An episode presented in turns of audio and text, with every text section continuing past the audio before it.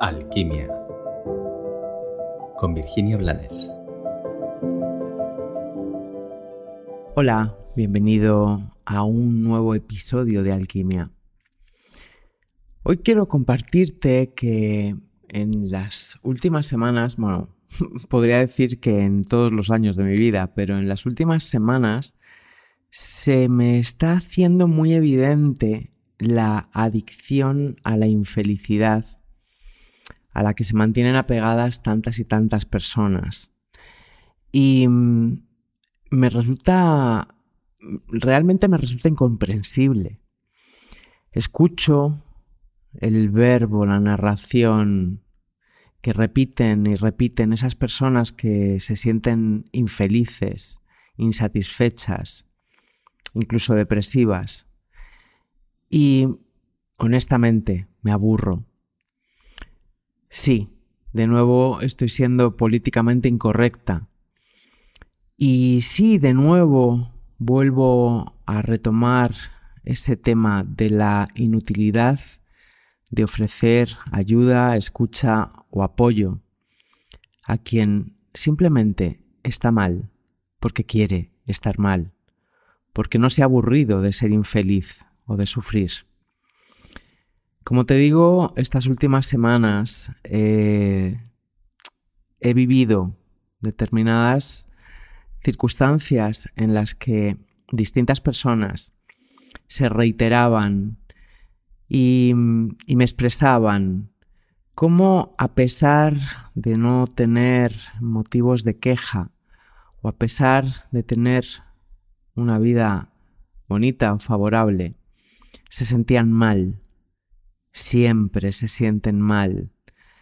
Este tipo de persona utiliza a su pareja o al Estado o mm, a su jefe o a su trabajo o a su cuerpo físico o da igual, a cualquier cosa para justificar su infelicidad, sin asumir la responsabilidad que ese estado es simplemente una adicción que se mantiene vivo en ellos porque no se comprometen con la felicidad, porque siguen poniendo un poder fuera sin reconocer o sin ser conscientes de que la felicidad consiste en un compromiso y en un estado interno de serenidad que no es movible por lo externo, pero sí por tu pensamiento y desde él por tu emoción.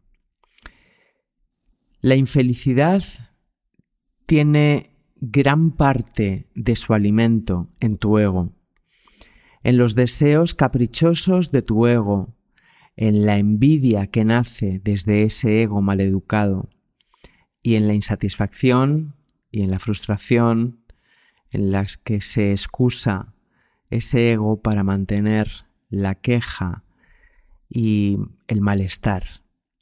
A mí esto personalmente me aburre mucho. Mi vida no es perfecta. No creo que exista una vida perfecta, o sí, o todas las vidas son perfectas, porque todas tienen lo que necesitamos para avanzar, para recordar que podemos volver al hogar. Y más allá de que mi vida no sea perfecta y que haya circunstancias que a veces son pesadas o pesarosas y que mi vida esté llena de cosas que aún no comprendo y que mi vida no sea lo que hace muchos años soñé que sería, me considero una persona feliz. Llegar a este estado ha sido y sigue siendo toda una travesía, toda una búsqueda del tesoro que en sí es el tesoro. Mi felicidad se basa en mi cercanía, en, en, habitarme, en permanecer conmigo y en reconocer que más allá de los deseos fatuos hay una realidad que me puede colmar si la acepto. Como te decía al principio, lo he explicado de muchas formas y seguramente lo seguiré explicando. Me parece una absurda pérdida de energía atender al verbo, la demanda y la necesidad de las personas que eligen ser infelices, que ponen su foco en lo que parece que no está bien o en lo que parece que aún les falta, en lugar de poner su foco en sí mismas y darse cuenta del daño que se están haciendo. ¿Para eso utilizan a los demás o las circunstancias? Bueno, podemos utilizar lo que queramos, para destruirnos o para transformarnos.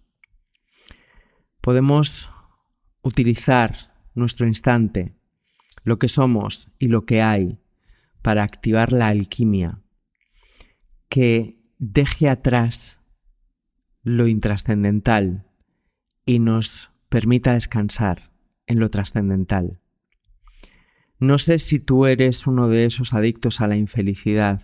Si es así, evidentemente mis mensajes te van a incomodar y hasta que no te aburras de ser infeliz, no te van a servir para nada. Si eres uno de los pocos que ha elegido ser feliz, te comparto mi aliento, porque esa es una decisión que hay que retomar cada día.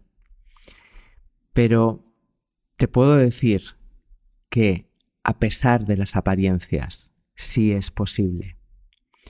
Ojalá todo el mundo se aburriera de ser infeliz.